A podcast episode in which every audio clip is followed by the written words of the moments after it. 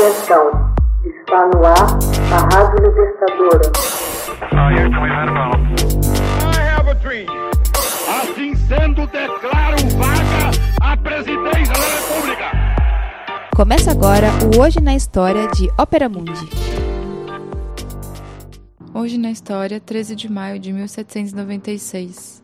Edward Jenner inicia estudos da vacina contra a varíola. Edward Jenner, um médico inglês da Gloucestershire, administra a primeira vacinação como tratamento preventivo da varíola, uma moléstia que matou dezenas de milhões de pessoas ao longo dos séculos.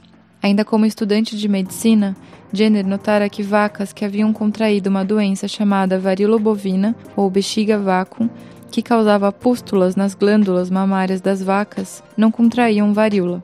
Ao contrário da varíola, que gerava severas erupções na pele e febres perigosas nos seres humanos, a varíola bovina há pequenos sintomas de doença nessas mulheres. Em 13 de maio de 1796, Jenner tomou da secreção de uma pústula no úbere da vaca e injetou na pele de James Phipps, um garoto de 8 anos. Uma única pústula brotou no ato, porém, James logo se recuperou. Em 1 de julho, Jenner inoculou o menino novamente desta vez com o pus da varíola, e nenhuma doença se desenvolveu. A vacina foi um sucesso. Médicos de toda a Europa logo adotaram a técnica inovadora de Jenner, levando a um drástico declínio desta devastadora moléstia.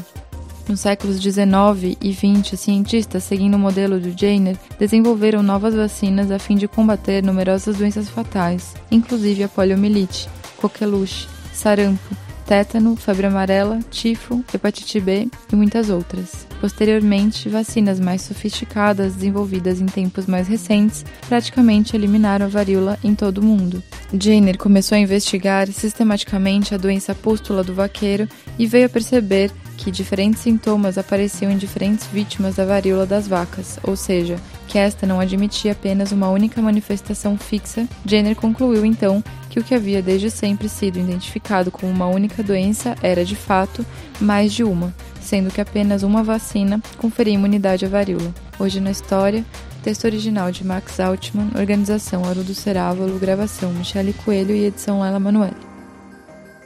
Você já fez uma assinatura solidária de Opera Mundi? Com 70 centavos por dia, você ajuda a imprensa independente e combativa. Acesse www.operamundi.com.br/apoio.